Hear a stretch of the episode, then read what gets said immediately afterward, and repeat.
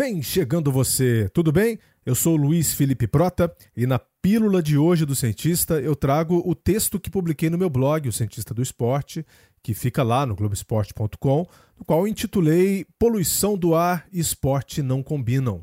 O tema despertou a atenção do mundo do tênis. Afinal, é inconcebível imaginar um atleta tendo que trabalhar num ambiente com ar poluído. É o princípio da destruição do que a atividade física prega como promoção de saúde e o fim do espetáculo no campo da performance. Ninguém ganha nada com isso. Pelo contrário, todos têm muito a perder.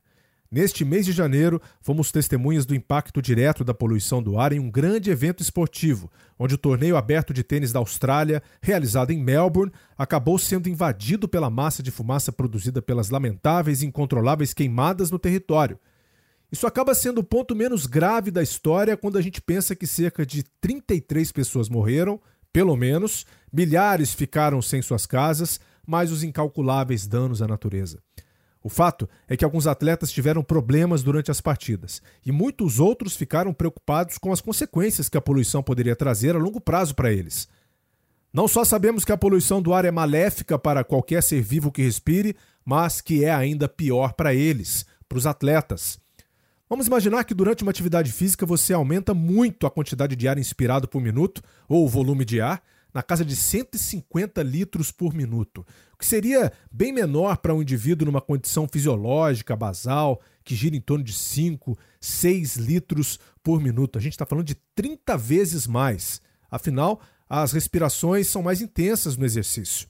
Logo, não só a quantidade de partículas que chegam aos pulmões aumenta muito, mas também são impulsionadas para regiões mais profundas desse órgão, porque a velocidade e a força com que o ar entra são muito maiores. E ainda, durante a atividade física, grande parte da respiração é feita pela boca. Ela não passa pelo nariz ou vias aéreas superiores, que filtram e eliminam parte dessa poluição. Em resumo, o atleta respira mais poluição. Isso impacta na performance diretamente, pois o oxigênio passa a ter limitações grandes para chegar até a circulação sanguínea, e ele é essencial para o trabalho do nosso sistema muscular no esporte. Uma das preocupações é que a exposição de atletas à poluição durante longos períodos pode induzir respostas inflamatórias importantes como asma ou hiperreatividade dos brônquios, bronquite e processos alérgicos. Ou seja, quem não tem problema respiratório algum pode começar a ter, além dos incômodos da tosse, dor no peito, dificuldade para respirar, dores de cabeça, dor na garganta. O exercício muda o patamar de exigência do nosso corpo. Outro problema é que indivíduos que apresentam algum tipo de doença pulmonar podem ter o caso exacerbado. E sobre isso, podemos nos referir aos espectadores que acompanham as partidas ao lado da quadra. As evidências científicas dão conta de que você aumenta muito o risco de morte, além de ser um fator de risco para câncer das vias respiratórias, de acordo com a Organização Mundial da Saúde. Na fase de qualificação do torneio, bem no comecinho, o caso que mais chamou a atenção foi a desistência de Dalila Jakupovic. Sem condições respiratórias de seguir na partida, ela tossia muito. Rafael Nadal, Alexander Zverev e Davi Goffin tiveram que interromper os seus treinamentos também devido às condições ruins do ar em Melbourne. Assim, quanto maior o tempo de exposição e quanto maior a poluição, pior. Numa partida de tênis com duração de duas horas, e ainda mais no calor, as consequências podem ser grandes para o atleta.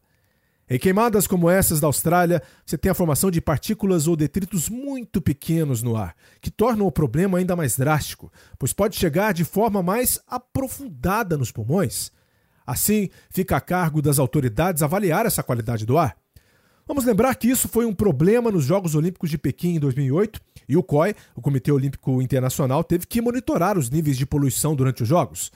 Chama atenção que não há consenso para se interromper competições olímpicas de acordo com a poluição.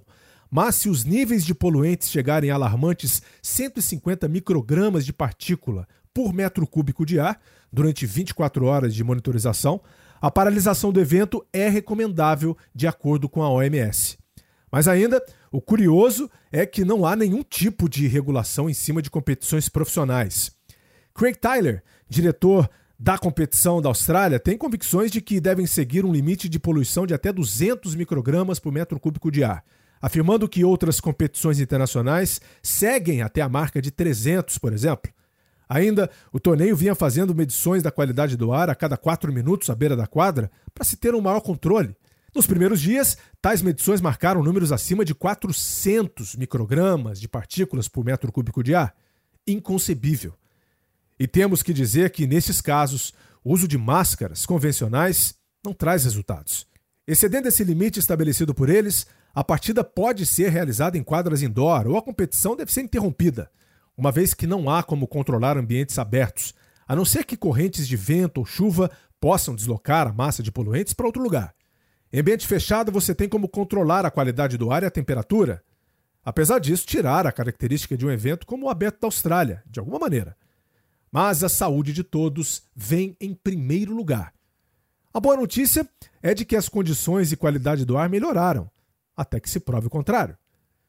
Este assunto foi abordado também no podcast Match Point com o Thiago Quintela. Ficou muito legal e não poderia passar em branco aqui no nosso espaço, também por indicação do Rafael Timóteo, que trabalha com a gente no Globo Esporte. A quem eu agradeço também aqui, claro. Se você acompanha tênis, vale ficar ligado. Um grande abraço e até o próximo. Vida longa aos cientistas!